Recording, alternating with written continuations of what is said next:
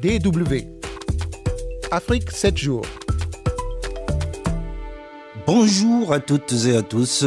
Merci de nous rejoindre dans cette nouvelle rétrospective de l'actualité africaine de la semaine. Au menu d'Afrique 7 jours, évidemment le coronavirus, la pandémie qui continue de se propager à travers la planète Terre. Aucune partie du monde n'est épargnée. Le Covid-19 est devenu un véritable ennemi de l'humanité selon l'Organisation mondiale de la santé. Nous en parlons en long et en large dans cette rétrospective de l'actualité de la semaine en Afrique.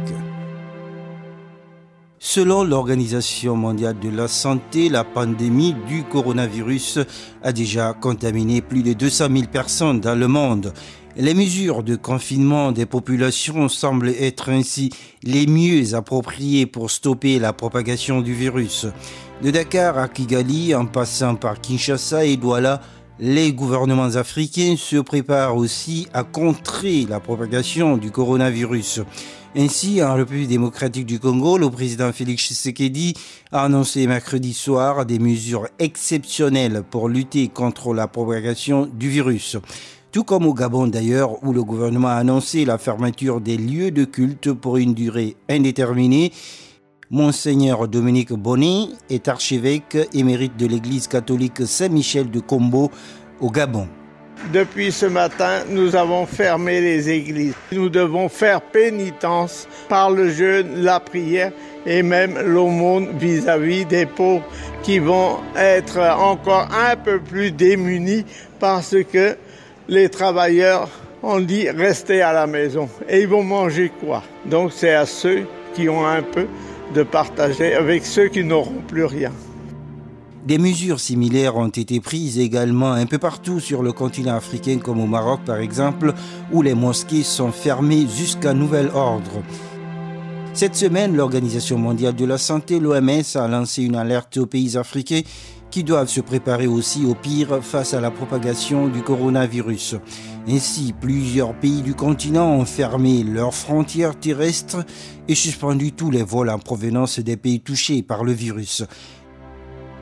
C'est dans ce contexte sanitaire mondial alarmant que les électeurs guinéens, eux, devraient se rendre aux urnes ce 22 mars pour les élections législatives et le référendum constitutionnel permettant au président Alpha Condé de briguer un troisième mandat.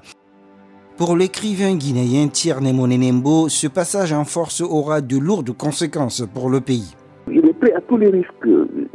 Que la Guinée soit mise à fuir à sang, ça ne gêne pas. La barbarie de l'armée guinéenne, c'est quelque chose de très C'est des gens qui ont violé les femmes en pleine journée ici, qui sont prêts à tuer euh, à, à tour de bras. On verra bien.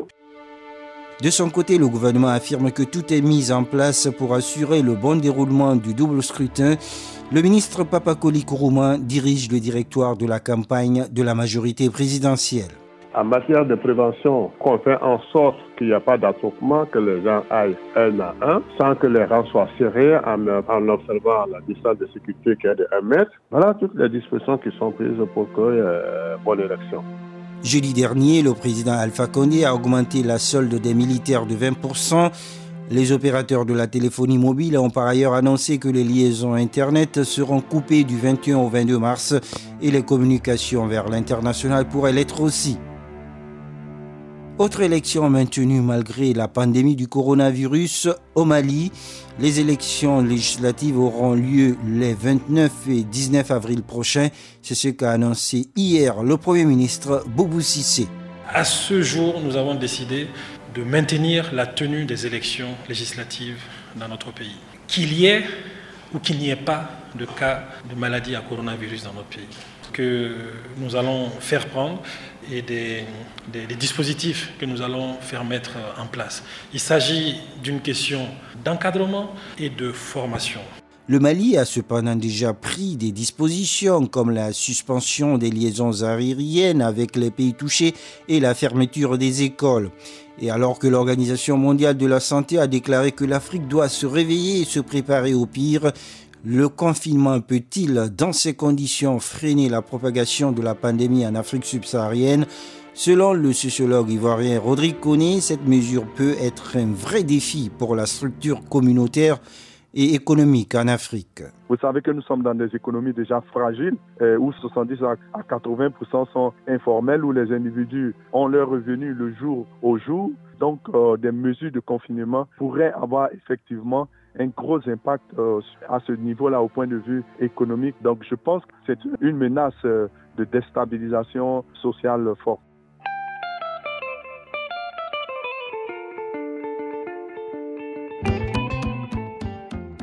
Nous passons à présent à l'Afro-Presse, l'Afrique à travers la presse allemande. Et cette semaine, les éditorialistes s'intéressent aux activités de l'État islamique, toujours présent malgré l'euphorie qui s'est rependue il y a un an après la destruction du califat en Irak et en Syrie.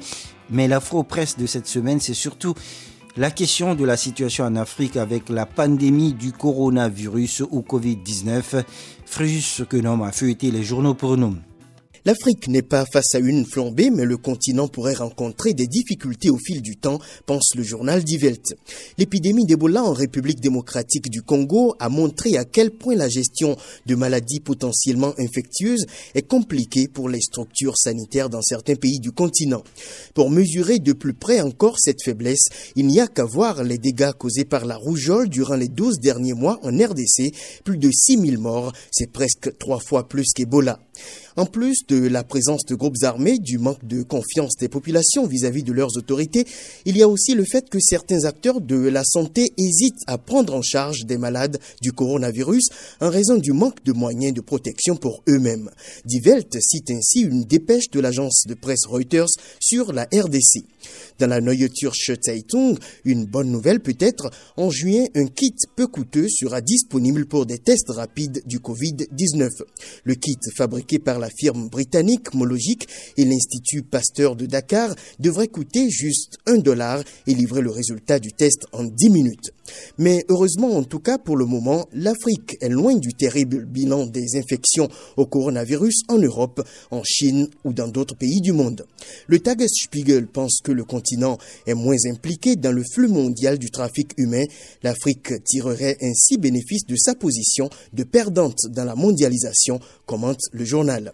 Le quotidien Ditaït publiait cette semaine un article basé sur la subsistance de l'État islamique dont beaucoup croyaient pourtant célébrer il y a un an la destruction. La joie était précoce. Le journal présente trois personnages. Le premier en Irak, un officier de l'armée kurde Peshmerga qui s'est plusieurs fois retrouvé nez à nez avec des combattants de l'État islamique. À près de 8000 km de l'Irak vit le deuxième personnage, un imam burkinabé qui s'est vu dépossédé de sa mosquée par des djihadistes qui l'ont obligé à fuir son village et se réfugier à Ouagadougou. Encore à environ 9000 km de Ouagadougou, le troisième personnage, un prêtre catholique de Colombo au Sri Lanka, rescapé d'une attaque à la bombe contre son église.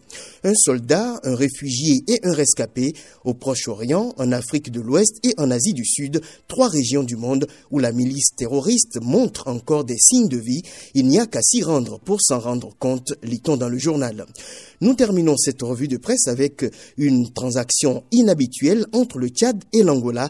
C'est le quotidien Zude Zeitung qui raconte l'histoire, celle donc d'un millier de vaches et de bœufs que le Tchad a livré à l'Angola par bateau depuis le Nigeria. 75 000 autres bêtes devraient encore être livrées sur une durée de 10 ans. Le Tchad rembourse ainsi un crédit de 100 millions de dollars américains garanti par l'Angola en 2017. Les deux pays sortent gagnants de cette transaction. Le Tchad manque de devises, mais possède des têtes de bétail. Pour l'Angola qui souffre de pénurie suite aux épisodes de sécheresse, ces animaux valent de l'or.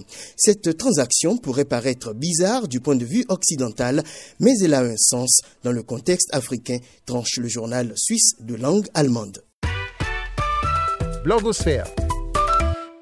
Nous retrouvons à présent Malik Konaté que j'ai joint au téléphone à Bamako. Le président de l'association des blogueurs du Mali nous explique comment leur association contribue à la sensibilisation de population pour éviter la propagation du coronavirus dans le pays. Ce que nous faisons, c'est de partager des informations sur les médias sociaux. D'abord, nous, avons tous notre page, nous avons tous un blog, surtout l'association des blogueurs a une page qui est suivie au Mali. Donc nous partageons de temps en temps ces informations sur ces réseaux sociaux pour que au, retour, ceux qui utilisent ces médias sociaux puissent adaptés à leur système, c'est-à-dire leur vie quotidienne pour ne pas euh, tomber dans, dans, dans ce piège-là. Oui, alors quand vous parlez d'information, concrètement, c'est quoi? Ce sont des vidéos que vous réalisez? Par exemple? Non, ce n'est pas des vidéos, on partage des textes, on partage des images. Par exemple, le ministère de la Santé publique a fait des affiches pour dire que pour se protéger contre ces virus-là, il faut euh, respecter ces consignes. Donc, nous, nous partageons ces consignes-là, les images, les textes sur les réseaux sociaux. Pour l'instant, nous n'avons pas fait de vidéos. Alors, euh, comment faites-vous pour euh, combattre les fake news On sait qu'il y a beaucoup de fausses informations qui circulent en ce moment, en ce temps du coronavirus. Nous sommes en contact avec l'Institut national de santé publique le directeur de l'Institut national de santé publique est le président du comité de pilotage pour la lutte contre le coronavirus au Mali. Nous sommes en contact avec le président de cette, de cette commission. Nous attendons une information avant de se donner, eh, de balancer ces informations sur les réseaux sociaux. On vérifie d'abord auprès des agents eh, de santé, on vérifie d'abord auprès de la commission et au ministère de la Santé et ensuite nous allons donner notre information. Merci beaucoup euh, Malik Konaté. Je rappelle que vous êtes, euh, vous êtes donc le président de l'association de blogueurs euh, du Mali. Du Mali. À très très vite. Au revoir. À bientôt. au revoir.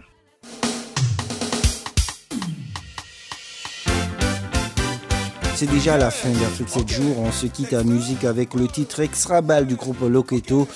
Vous reconnaissez certainement la belle voix puissante et douce de Orlus Mabélé. L'artiste congolais décédé il y a trois jours en France. Orlus Mabélé reste et demeure l'une des voix inoxydables de la musique africaine.